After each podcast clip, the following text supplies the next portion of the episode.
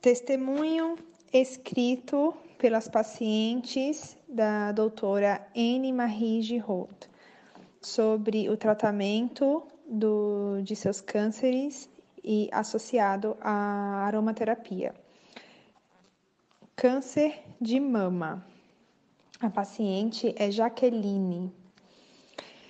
Eu tinha 63 anos quando fui tratada em 2009 de câncer de mama, sem cirurgia, mas com químio e radioterapia. Em seguida, tratamento com Eceptim e é a cada três semanas e terapia hormonal. Quando meus marcadores aumentaram em 2013, o oncologista interrompeu a prescrição de comprimidos de terapia hormonal e o substituiu por injeções hormonais. Eu suporto muito dificilmente esse novo tratamento, o qual me causa uma enorme fadiga, seguida por uma embolia pulmonar bilateral.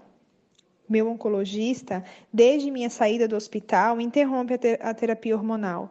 Meus marcadores estão em alta e eu estou em muito má condição de saúde.